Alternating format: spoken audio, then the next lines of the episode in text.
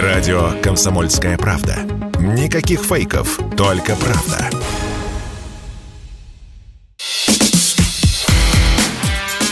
Диалоги на Радио КП. Беседуем с теми, кому есть что сказать. Всем здравствуйте! В эфире радио «Комсомольская правда». Я Сергей Мордан. И сегодня будем разговаривать мы с Дмитрием Егорченковым, директором Института стратегических исследований и прогнозов РУДН. Дим, привет тебе. Сергей, привет. Друзья, добрый день. Слушай, начнем с самого интересного. А ты вернулся с освобожденных территорий. Вот так вот. Мне, мне, мне так нравится это произносить с освобожденных территорий. Ну, не прям, конечно, сейчас, некоторое время назад. Э, все же, да. Ну, во-первых, э, как это, знаешь, каждый год все приличные люди ездят на юг. А теперь в все России... приличные люди каждый год будут ездить на Донбасс. Да, в России в этом году это отдельными коннотации приобрело. Особенно это любопытно в свете э, продленного вот буквально сегодня запрета на прием самолетов рядом российских аэропортов. И все это очень так, ну, как бы знаешь как, э, иронично, как Никита Сергеевич Михалков говорит, наблюдать mm-hmm. в поезде, потому что параллельно едут, едут люди, которые едут в Анапу на отдых, и параллельно едут люди с элементами тактической одежды на себе, рюкзаками. Да, с отдыха. Да, когда спецоперация совмещена с курортным сезоном, это такая, это иронично, еще раз подчеркнем. Согласен. А, Но ну, если серьезно, а, несколько раз я за период СВО был на территориях, на самых разных. И в Харьковской области был, и в Донецке был, и вот в Мариуполе в этот раз был. А, ну, такие очень духоподъемные, надо сказать, а, ощущения. Каждый раз оттуда возвращаешься так вот, преисполнившись, честно говоря, и каждый раз по-новому. И каждый раз ты видишь какие-то... Выхватываешь, у нас же туннельное зрение всегда, да, mm-hmm. даже у экспертов, даже у аналитиков мы прежде всего анализируем то, что мы видим. А, может быть, это и неплохо, потому что без там психологи говорят, правильной эмоциональной оценки, тоже не всегда аналитика срабатывает. Можно сколько угодно долго сидеть в информационном потоке, пытаться отсеять фейки. Мы с тобой только что mm-hmm. про это разговаривали перед эфиром. Но пока ты это не почувствуешь, ты очень многие вещи не поймешь. Пока ты не а, поговоришь глаза в глаза с людьми, которые непосредственно принимают участие в военных действиях, которые 8 а, лет а, подряд находились там, на этих территориях, которые кто-то больше, кто-то меньше, но все-таки ждали прихода России. В том числе, кстати говоря, и на тех освобожденных территориях, которые не входили в состав Донецкой и Луганской области областей. Я про Харьковскую имею в виду область. Там очень любопытно разговаривать с людьми. Э, они поначалу с некой опаской к тебе относятся, особенно, опять же, если видят на тебе элементы тактической одежды. Вот. А потом, когда понимают, что рога у тебя из-под кепки не растут, это что с ними ты разговариваешь совершенно спокойно, не хватаешься там за, за кобуру каждый раз. Условно, за Стечкина. Да, за Стечкина, да. Вот. Они начинают задавать простые человеческие вопросы. А как с российскими паспортами? Когда будут продавать? Вот. Когда начинаешь людям да, А можно в кредит. Да, что это так не работает в России. Очень удивляются, да, говорят, о, ничего себе, а можно будет с ними поехать работать, например, в Белгородскую область. Я говорю, ну, гражданин Российской Федерации с российским паспортом может поехать... Может поехать да. даже в Дагестан, в принципе, работать, да, да в принципе, хочет. Куда, куда угодно, да. Это все, конечно, э, у людей очень сильно изменено было сознание э, годами, и я не склонен здесь говорить вот только про 8 лет, на самом деле, конечно, было значительно да, больше. Это неправильно абсолютно. Вот, изменено сознание, и не только в отношении восприятия России, а вообще в отношении восприятия объективной реальности вокруг себя. Э, как мне в Донецке один мой хороший товарищ рассказал, где он говорит, пойми, э, Украина еще до начала всех событий э, была государством, в котором была официальная система гособнала черного кэша. Угу. Официальная система гособнала да, черного абсолютно. кэша. Это все, что нужно знать об Украине как о субъекте некотором. Таком, Не, да? но если депутаты Верховной Рады официально практически, да, то есть это вот скандал тоже был незадолго до начала там, кризиса, получали там дополнение значит, в кэше. Ну, это, ну, не, я-то, по, я-то помню, да. но это было очень давно. Это было давненько, надо сказать, в России. Да, ну в, этом в этом смысле огромная часть территории Украины э, застряла в таких глубочайших 90-х. Mm-hmm, Она была да, там заморожена. Верно. И с э, идеоло- идеолого-политической точки зрения, и с таких вот бытовых тоже вещей, без всякого сомнения, там очень много этих историй. Вот сейчас мы видим, как вот этот морок сходит.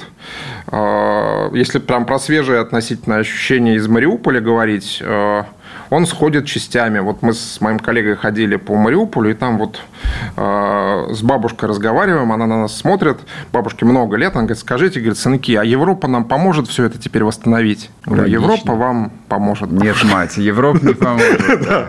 Ну, мы не стали ее расстраивать, потому что ей вот эту всю историю рассказывать, конечно, не надо, тем более, что люди все-таки в Мариуполе находятся еще, надо понимать, в состоянии такого психологического дискомфорта понятного, да, и дисбаланса, и пытаться там что-то рвать тельняшку на груди в честь Дня ВДВ и рассказывать, что вот угу. все вот так, там, там не нужно, там нужно какие-то простые очень вещи, что, собственно, и делается, потому что видно, как постепенно идет э, очень сложный процесс приведения города в порядок. Э, надо честно сказать, Мариуполь выглядит страшно. Угу. Особенно в тех районах, где действительно прошла полоса а, боевых действий. Вот, там этот знаменитый район девяток, э, девятиэтажных домов, которые вообще прям практически там уже почти никто не живет, там есть отдельные люди, которые там находятся, но тем не менее выглядит это все очень печально. Но э, процесс начался, и в том числе и уборки да, э, территории, в том числе и э, работы с населением в плане документов. Это огромная проблема, потому что у многих же документы были Конечно. потеряны, утеряны э, и так далее. Да, и здесь наверное, еще довольно долгое время придется сталкиваться, в том числе и с а, определенным, определенными завышенными ожиданиями со стороны местного населения тоже надо понимать. То есть люди, э, размышляя о том, что Россия пришла, они сразу хотят, чтобы сразу все вот так щелчком, моментально, за два дня. Да? Ну, логично, Да, логично. Начинаешь людям объяснять, что, к сожалению, реальность сложнее схемы, и как бы, действительно так все просто сделать не получится, потому что вот это, это, это, это вот процессы, mm-hmm. и заново надо выстраивать систему управления, и заново надо выстраивать вообще все-все-все процессы. А, подчеркну, это тоже такая личная мое понимание было, когда мне еще в Харьковской области коллеги сказали, а знаете, когда уходили э, украинцы, они же забрали с собой все э, план схемы всех коммуникаций и так далее. Часть уничтожили, а часть забрали с собой. Все пришлось это поднимать, что называется, с нуля, искать людей, которые хоть что-то в этом понимают, где это все зарыто, как это все работает. Угу. Вот. И э, в Мариуполе примерно та же история. То есть они уходили и возвращаться не рассчитывали. А, да, и э, местное население говорит о том, что вы поймите, мужики, они к нам всю, всю дорогу относились как, э, ну давай скажем, как к унтерменшам, да? Ну, всю как дорогу, потенциальным да. предателем, да, конечно. совершенно вот прямо открытым текстом, как потенциальным предателем и людям э, э, не той породы. Это я слышал еще до, сильно до-до-до эти истории из Киева, где говорят, ну, там эти люди на Востоке, они же... Нет, это, я в четвер... люди из шахты. В четвертом, в пятом году от э, образованных русских киевлян это угу. слышал. Вот, угу. помню, первое время меня это так коробило, и, в общем, я, меня не очень в голове это укладывал. У меня это как бы угу. там советское воспитание, то есть советская Украина, там угу. шахтеры Донбасса, элита рабочего класса. Вот. Да. А оказалось нет. То есть, вот слово «Донбаус» Франции, оно у них появилось титушки. Угу. Вот, э, буквально накануне первых выборов, которые проиграл а, Янукович, вот это вот э, просто сквозной идеей. Знаешь, что удивительно, иногда и вот в э, Харьковской области и в Мариуполе иногда местами ты не можешь понять, это последствия военных действий или это уже было до военных действий так. В смысле, вот облупившиеся, разрушенные и так далее. То есть там уровень износа инфраструктуры, он это примерно так же, как было в Крыму которым Слушай, никто никогда не а, занимался. А, а вот знаешь, а, какую я еще хотел бы тогда вещь с тобой э, обсудить, э, такую неочевидную, вот чтобы у нас э, не получился такой там традиционный формальный телевизионный разговор, как в программе «Время», угу. восстанавливается мирная угу. жизнь в Мариуполе. А угу. после этого мы понимаем, да, да, то есть построить схемы, там с, с этим точно наши начальники справятся. Вот, а ты говоришь о том, что они относились к местным как к унтерменшам, ну или, скажем так, как я предполагаю, скорее всего, как неблагонадежному элементу. Но мы же отдаем себе, наверное, отчет в том, что полк Азов сформирован в Мариуполе в основном. Ну да, и в Харькове. И тоже. в Харькове. Да, То да. есть вот из этих русских людей э, Донецкой и Харьковской областей был сформирован один из самых известных нацбатов, упоротых. Причем ну, вот этот феномен, во-первых, как его можно объяснить, и главное, что вот э, с этим делать. То есть вот фильтрационные мероприятия, насколько должны быть глубокие и масштабные. Начни отвечать, а потом после новостей тогда продолжим. А, мероприятия, ну, знаешь, что с этим делать, на это, на это ответили, по-моему, Жюль Верн, описывая историю о том, как белые колонизаторы рабами торговали. Ага. Эм, если у нас будет чуть больше времени, я расскажу, как это выглядело. А будет, конечно. А, и это отвечает на вопрос, почему Азов сформи... был сформирован. Не сам самозародился, а был сформирован там. Вот. А, а фильтрационные мероприятия придется делать, это без всякого сомнения. Прервемся буквально на одну минуту на новости. Вернемся. Дмитрий Егорченко в студии. Не уходите. Радио «Комсомольская правда». Только проверенная информация.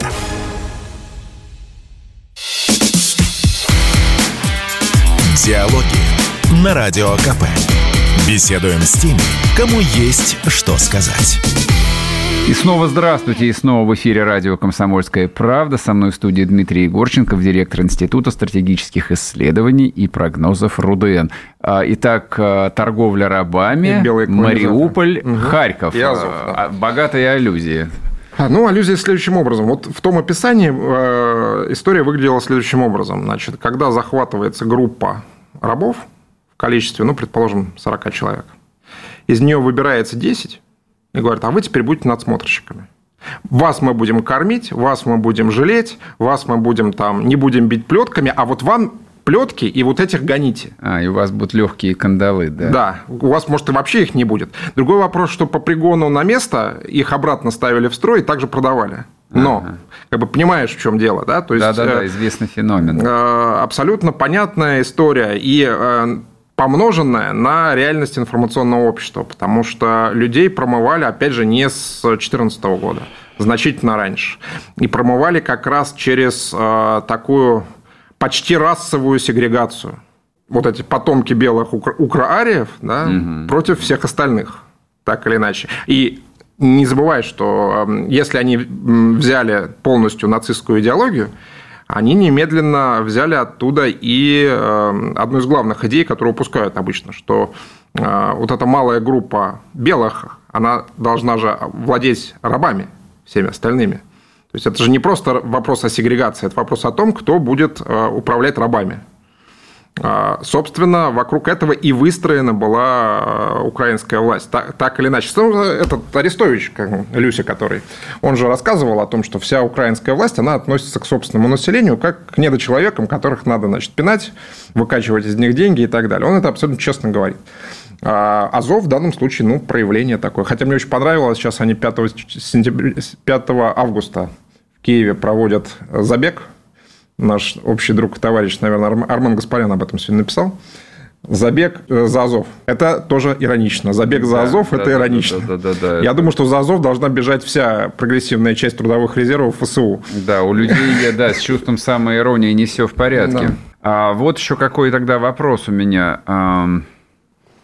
Ну вот, что касается там отношения к народонаселению, мне кажется, оно берет корни э, довольно глубоко, даже не в тех временах, когда вот это было частью Речи Посполитой, потому что управляла все равно местная казацкая шляхта, uh-huh. вот, ну и люди, которые там историю Украины, ну, хоть немножечко поверхностно знают, то есть вот их это не удивляет, то есть вот словечко «быдло», слово польское, но оно, оно в ходу было и у там, у условного украинского дворянства, тире шляхты, вот, которые потом присягнули русскому царю, ну и, в общем, как-то гармонично встроились в ту же самую систему с крепостными, там, с быдлом, там, с рабами и со всем остальным. Но только а, странно, что даже 70 лет советской власти вот это вот а, не вытравили. Ну, глубоко это все засело. Но там же еще, если ты вспомнишь а, подробности гражданской войны на Украине, там же тоже было связано с этим, с а, казачьими старшинами и да, с конечно. людьми, которые да, не, не имели ничего. И, значит, все вокруг этого. Ну, опять же, потому что это очень богатые территории. Всем хочется наложить на это лапу, так или иначе. А, а как говорил Борис Николаевич, преснопамятный Ельцин, да, всех, всего мало, а всех много. А всех много. Вот. Так, Ну и чтобы эту тему завершить, э, вопрос. Э, вот э, ты же сам сказал о том, что все началось, конечно, не 8 лет назад, а сильно позже, и действительно сильно мозги раньше. людей перефор... да, сильно раньше, да, мозги людей переформатированы, фактически выросло уже два поколения. То есть вот если угу. там исходить из методов советской социологии, которая на поколение отводила не 25 лет, как ну, угу. в, в классике, а 10 лет, и это верно. То есть угу. два полностью украинских поколения сформированы. Что с этим делать, учитывая, что мы в идеологию вообще не умеем? Мы в России не умеем в идеологию. А, вопрос э, сложный, э, тяжелый. Это, видимо, в процессе придется учиться. В том числе, ну, как бы основное, что я лично для себя понял, это не стоит играть в попытки э, «тебе не понравится» имперского реванша э, с э, людьми, которые живут и в Донецке, и в Луганске, и на всех остальных территориях. Очень важно равное, достойное к этим людям отношение. Иногда их обижают совершенно неочевидные с нашей точки зрения вещи. ну Но когда, например, мы говорим, что мы сейчас всех ваших преподавателей заберем в Россию и будем их обучать, не, ну, там мы для них курсы организуем. Или мы сейчас всех ваших студентов примем в российские вузы. Говорит, постойте. У нас свои вузы неплохие. У нас свои неплохие вузы. Мы их там 8 лет э, спасали, поддерживали да, да, и так далее. Да, То есть, вот нам кажется, что мы пытаемся сделать добро, а воспринимается это очень странно. Это провинциальная обида, я тебе сразу скажу. Она, а, всег... а она всегда этим, у них мы никуда была. с этим не денемся. Знаешь, не это называется, а, то есть, э, если я живу в Киеве, то есть каждый в глубине души понимал, что лишь потому, что не смог пробиться в Москву. Это любой украинец всегда знал. Это прекрасно, я с тобой согласен. Вот, но а, с этим надо, конечно, поосторожнее. Вот как бы а, посмотреть. Подожди, а может ну, быть как? другая версия? Вот это тебе э, ты добрый человек, может быть просто, а может быть э, действительно можно прийти и сказать, значит так, вы тут, вы все сепары, вообще все, 30 так. лет назад вы и ваши родители предали великую Россию, мы вас поражаем в правах, и сейчас будем из вас делать нормальных русских, но для этого придется постараться издать нормы ГТО, как минимум, а? а? Ну, надо просто уважительно относиться к людям, в том числе уважая их э, позицию, это важно. Это то, о чем, кстати, говорил покойный угу. Захарченко. Мы, конечно, войдем в состав России, без всякого сомнения, но мы не хотим туда войти на правах бедных родственников. Логично. А я вообще идеально хорошо. Вот тебе вторая идея рабочая политтехнологическая. А может быть, вообще а, донецких, ну, донецко-луганских назначить новой украинской шляхтой. Сказать, вот люди, которые сохранили верность русскому царю, теперь им все, жалованные земли, крепостные, а вы все будете искупать э, кровью там опять следующие два поколения. Два поколения предателей, два поколения, так сказать, в предбаннике. Ну, на самом деле, я думаю, что примерно так где-то оно и будет эм, развиваться, плюс-минус, да, в том числе с учетом того, что у нас же перед нами еще одна огромная проблема стоит, проблема управленческих кадров. Что бы мы ни делали все эти годы с точки зрения взращивания управленческих угу. кадров, мы их взращивали под другие условия, под другие территории, под другую реальность, и главное, что под другие объемы. Угу, То есть угу. тот объем управленческих кадров, который должен появиться сейчас на юге, ну, это этим придется Сотни серьезно тысяч заниматься. людей. Да, этим придется заниматься. И в том числе Комс... через фильтрацию, кстати. Комсомольский набор?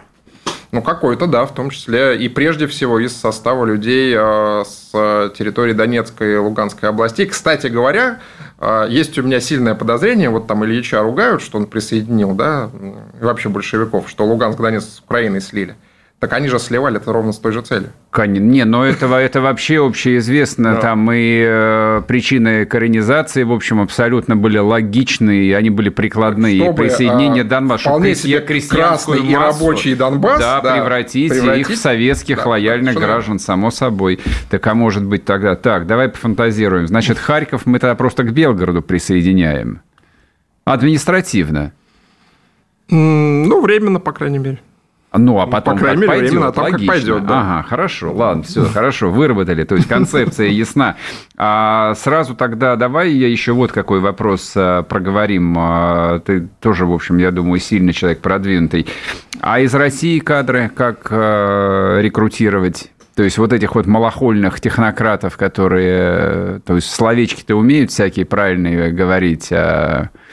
Ну, во-первых, это будет хорошая проверка На, лоя... на лояльность, как минимум. Ну, скорее на вшивость все же, да. Э, лояльность никто из эм, э, таких заслуженных технократов новой волны не угу. страдает отсутствием, сильным отсутствием лояльности. Угу, Прошли те времена.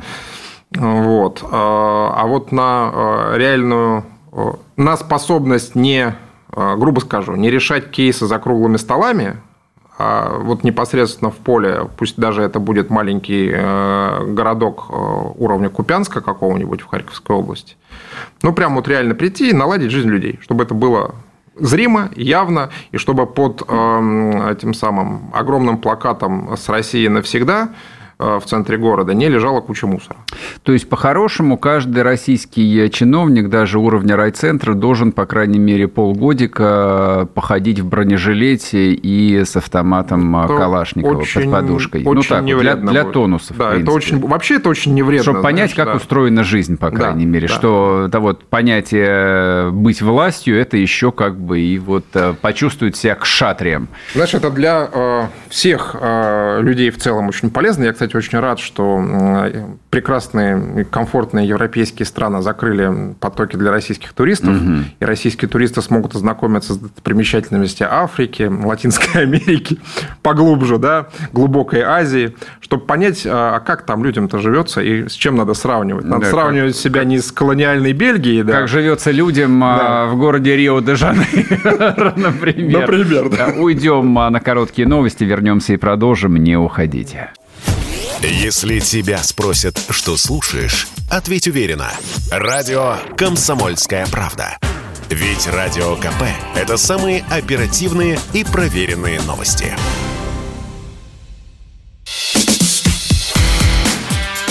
Диалоги на Радио КП. Беседуем с теми, кому есть что сказать. И снова здравствуйте, и снова в эфире радио «Комсомольская правда». Я Сергей Мордан и огненная остроумная Дмитрий Егорченков, директор Института стратегических исследований, прогнозов РУДН. Так, ладно, в общем, выработали. Да, я вот а, только одно замечание хочу сказать, а ты либо согласишься, либо нет. А, вот а, в этой украинской кампании я лично усматриваю в том числе и восстановление такой исторической логики. То есть все народы стремились, ну, в плодородные земли, ну, туда, где вот а, растет абрикос, угу. пшеница, где тепло, где есть море. Вот не на север, вот, где только вот что и можно построить, только гулаг какой-нибудь, а на юг. Вот, наконец, русские очнулись и стали двигаться в южном направлении, как настоящие варвары. Но нас же не зря варвар, варварами они называют, э, орками и прочими. С варварами была одна засада, про которую редко говорят. Варвары не хотели завоевывать Рим или разрушать его. Варвары хотели стать сами римлянами, и чтобы их приняли туда, в то общество. Ну, на самом деле, варвары да. просто хотели есть в массе своей, не хотели, чтобы их убивали другие варвары, поэтому им приходилось откачевывать все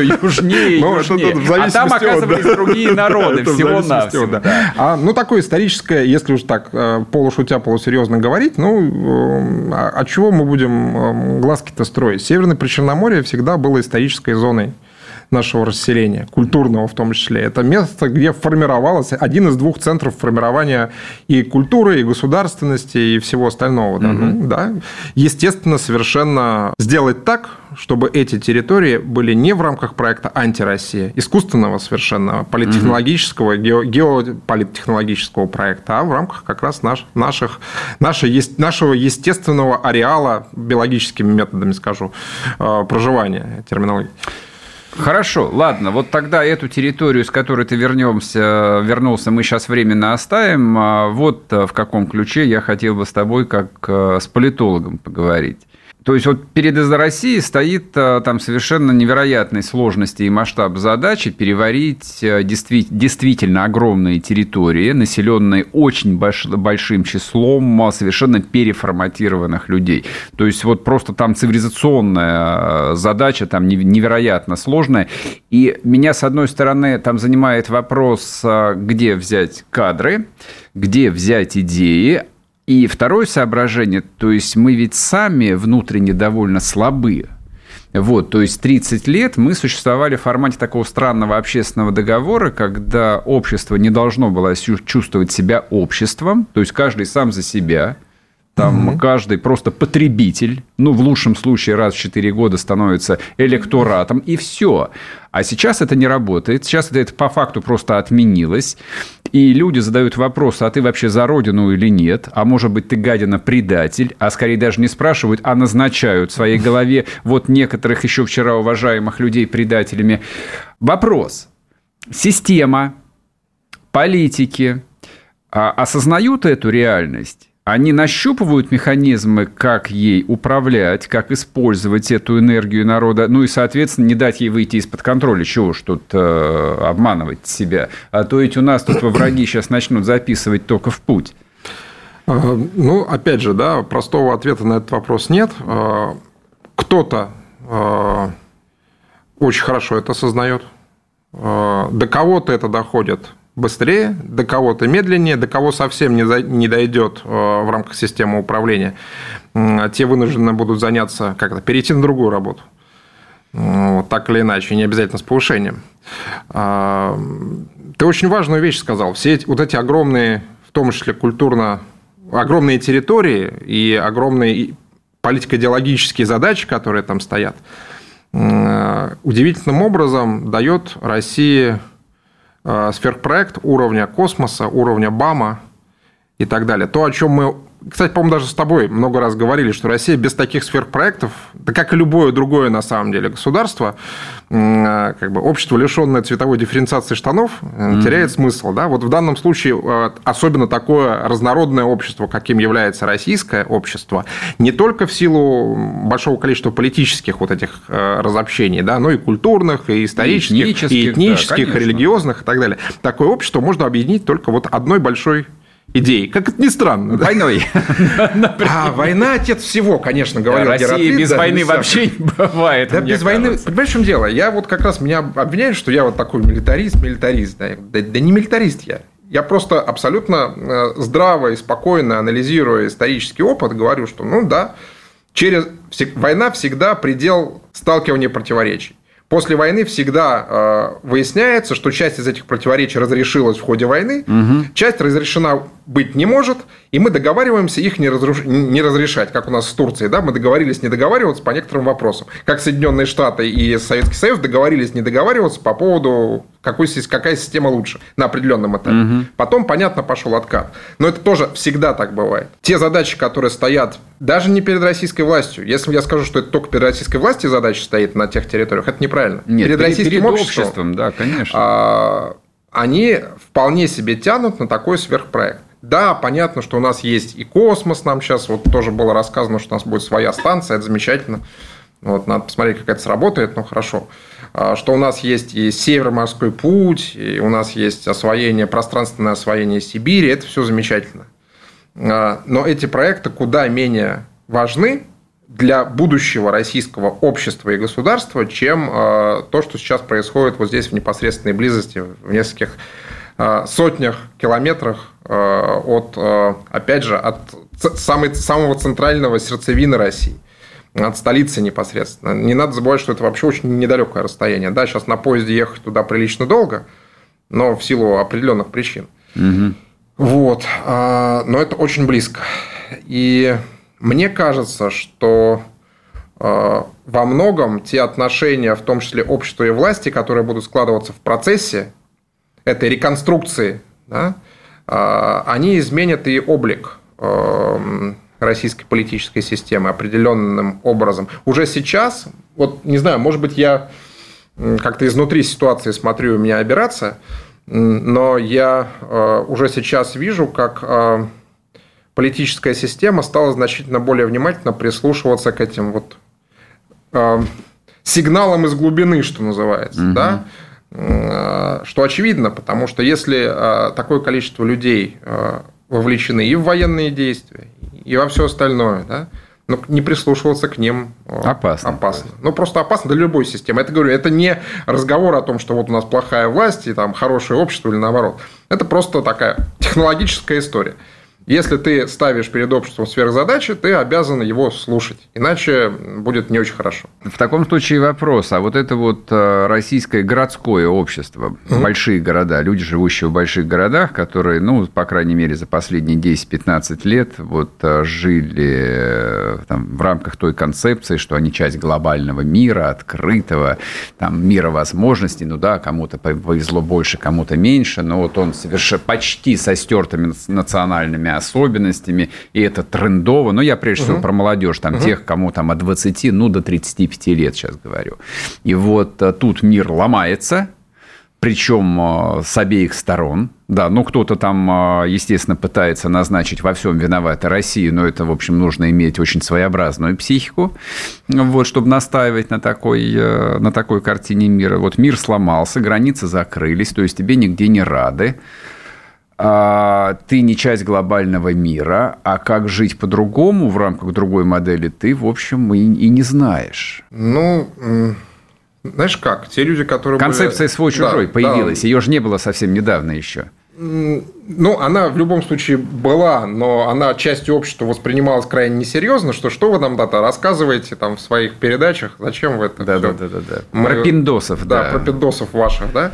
Это, кстати, было очень видно вот во второй половине февраля, когда там первую неделю мне вот такие люди писали активно, вот, там тра-та-та, а потом недельки через две они же начали писать, мы тут почитали, разобрались. Что-то как-то, походу, походу вы правы. Эти люди вдруг начали понимать, что на самом деле то, что говорила даже российская пропаганда, это... Слишком мягко. Да, местами слишком мягко. А часть, реши... часть вдруг осознали, что то, что говорила советская пропаганда, это тоже было правда. Недо... Да, и, то, и тоже недостаточно было да, жестко, да, это правда. То есть, это так был такой э, разлом в голове. Мы-то думали, они хорошие, они вот какие. Конечно, этого недостаточно для формирования новой идентичности но она будет формироваться. Люди, которые были напрочь перепрошиты, они дали, как это говорят, опять же, дали по тапкам в первые недели. Угу. И сейчас, значит, занимаются непонятно чем в Грузии, в дружественной Армении там, и так далее. Сейчас мы уйдем еще раз на короткий перерыв, вернемся и продолжим. Радио «Комсомольская правда». Мы быстрее телеграм-каналов. Диалоги на Радио КП. Беседуем с теми, кому есть что сказать. И снова здравствуйте, и снова в эфире радио «Комсомольская правда». Я Сергей Мордан, Дмитрий Егорченко в студии, директор Института стратегических исследований и прогнозов РУДН. А, я, конечно, предполагал поговорить и про Нэнси Пелоси, но мне кажется, что тема, которую вот мы затронули, гораздо более актуальна. Как пропускаем Пелоси? Ну, собственно, а что там сейчас э, Посмотрим. Согласен, да. согласен, да. Будем смотреть, как будет развиваться. Давай тогда докрутим тему про предателей, про mm-hmm. российское общество, в котором внезапно появились не просто потребители и избиратели, а еще появились действительно патриоты и появились предатели. А с твоей точки зрения, а, вот те, кого мы называем, ну, таким довольно размытым определением элиты – а, и которым вот а, приходится буквально там каждый день себя переламывать, перемалывать и уже будучи взрослыми людьми становиться кем-то другим, им можно доверять или нет? Если у них, вот по-серьезному, мы сейчас не про артистов угу. и не про телеведущих говорим, потому что бог с ним с Ургантом, в конце концов, будет он на Первом канале, не будет на Первом канале. Меня больше интересуют, не знаю, там, губернаторы, заместители губернаторов, большие предприниматели, которые на самом деле исповедуют ведь э, ровно ту же самую идеологию, которая была определяющей в России 30 лет – общечеловеческие ценности, глобальный мир, нет врагов. Есть, конечно, конкуренты, но врагов нет, есть теперь. А, я чуть-чуть маленькую корректировку в твою правильную фразу внесу. Не в российском обществе. Не, не, не, не, не, не, ни в коем случае. В российском обществе не появились патриоты и предатели, они в нем всегда были. Просто а, события стали лакмусковой бумажкой, на которой стало понятно. А, на это стали обращать внимание. На это просто. стали обращать внимание. Mm. Совершенно верно. А, выяснилось, что есть люди, которые при всей разности взглядов на историю России, на будущее России, а, все равно исходят из а, суверенных национальных интересов, давайте таким термином, скажем. Uh-huh, uh-huh. А есть люди, которые, как ты правильно сказал, ассоциируют себя со свободным миром, то есть живут по принципу, где деньги, там и родина. Угу, так и есть. Вот. А дальше ты совершенно справедливый вопрос задаешь. А стоит ли... Кому надо теперь доверять? А доверять надо только... Не надо доверять по словам. Это что же очевидно совершенно. Надо доверять по делам. А, разумеется, с проверкой по линии спецотдела. Это само собой, да, да, да. Что же, не лишнее будет всегда. Особенно в части назначения на высокие государственные должности и все, все остальное. Но это, в общем, всегда так или иначе делалось. У нас эта система там не без сбоев, но не без сбоев, но тем не менее, много, по крайней мере, существует. Много да. вопросов. А, ну... а по поводу все-таки я тоже а, два, две копейки свои ставлю по поводу писателей, поэтов, актеров, ведущих и всего прочего. У меня нет никаких сомнений, что э, творческие люди имеют право на творческую позицию свою даже если она не совпадает с позицией государства в этом смысле. У каждого, наверное, есть такая, такое право. Человек естественно, свободным, да. Да, естественное человеческое право. А, вопрос только в том, а, государство осознает, какой человек в его интересах угу. на государственном канале трудится, а, а какой не в его интересах например. Ну, mm просто такая банальная совершенно история. А вот а, тогда вот еще какой вопрос, а, не теоретический. А, ну, ты вот человек, который там вырос, повзрослел уже в таком, ну, то, что называется, в свободном обществе. Я 80-го года рождения. Да, вот. А вот не побаиваешься ты, что ужесточение, так сказать, внутренней атмосферы – причем а, многие а, приметы этой атмосферы, естественно, будут а, копироваться, либо будут попытки их скопировать. В силу просто исторического опыта советского прошлого там могут тебе не понравиться что ты можешь быть э, там вот внутренне психологически к этому не готов. И люди твоего поколения тоже, в общем, не вполне себе отдают отчет, что жизнь в таком жестком обществе, вертикальном, ну, временами не очень комфортно. То есть жить вот на расслабухе, как угу. мы жили предыдущие там 20 с лишним лет, в принципе, неплохо. Слушай, но жить на расслабухе, когда и от тебя ничего не зависит, и ты стороны, ни от кого да. не зависишь, да, это, конечно, прикольно, но это там, to my mind, да, это немножко скотское существование. Угу, угу. Вот. Конечно, а, нести ответственность а, перед собой, перед страной, перед обществом, перед близкими и так далее, значительно сложнее, неприятнее и вообще. Да? Я далеко не убежден, что у нас будут восстанавливаться какие-то практики, вот эти негативные советские. Я вообще не убежден, что у нас общество движется в сторону зажатия, вот, вертикального, как ты сказал, зажатия. Да? Мне кажется, что как раз в определенном смысле у нас может наступить процесс, когда общество получит по объективным причинам чисто по объективным причинам окажется больше рычагов воздействия.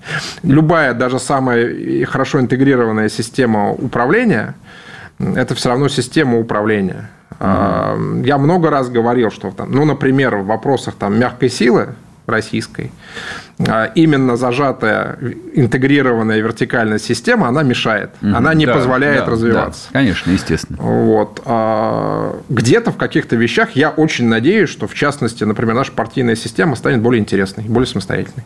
Есть у меня такая надежда.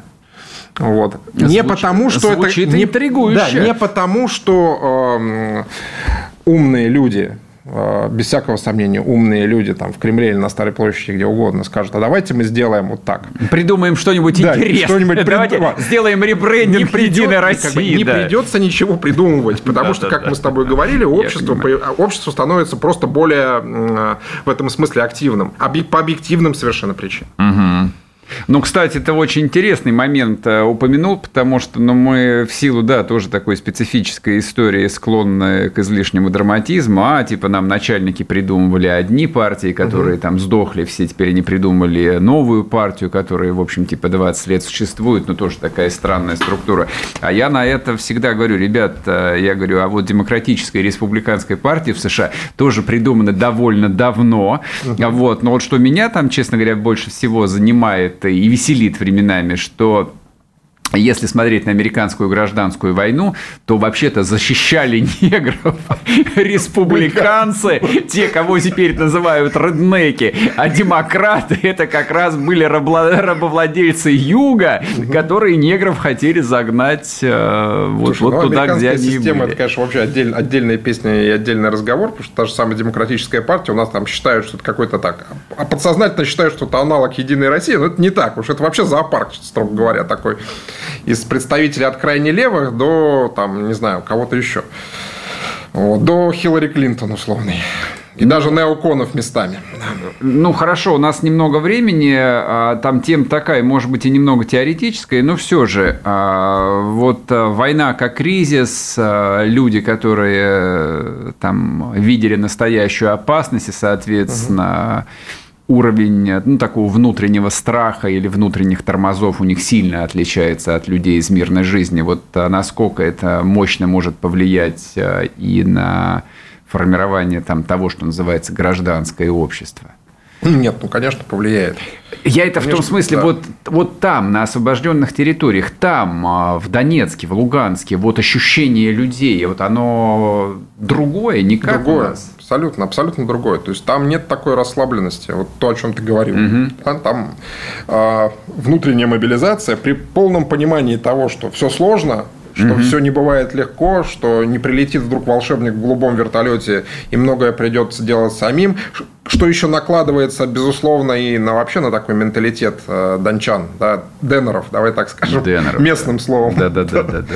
Вот, это люди весьма э, трудолюбивые, весьма серьезные, весьма такие нацеленные на результат э, и практичные хорошем mm-hmm. слова. Mm-hmm. То есть, если практичность такая западных областей Украины, она специфическим колоритом обладает, то здесь, э, в Донецке, это тоже чуть-чуть есть. Разумеется, потому конечно, что это есть. юг. Ну, это конечно. Юг. Но да. он значительно более практический, конечно, и более серьезный. Мне очень комфортно в этом смысле э, общаться с людьми э, в Донецке, Луганске. Вообще вот, вот с этими ребятами мне хорошо, приятно и удобно общаться, потому что мы разговариваем почти на одном и том же языке. Нам друг другу мало что надо объяснить. А, у нас буквально одна минута остается до конца эфира.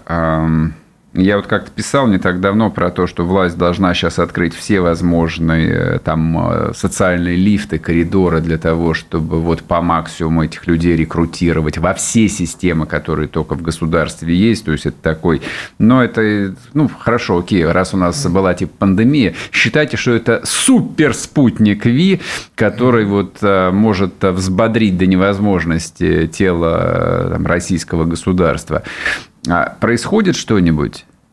Тебе как кажется? И... Ну, мне кажется, что просто для этого момента пока момент пока не настал, пока там вот внутри э, задач значительно больше. Пока по Донецку летят э, снаряды, лепестки и все остальное, угу. там, конечно, сильно много есть чем заняться. А потом в процессе действительно, я с тобой абсолютно согласен, нужно будет эту прививку давать, не боясь ошибиться. Потому что может быть этот страх, что типа, а вот сейчас эти люди придут, а мало ли они там что-то не так начнут делать, это нормально.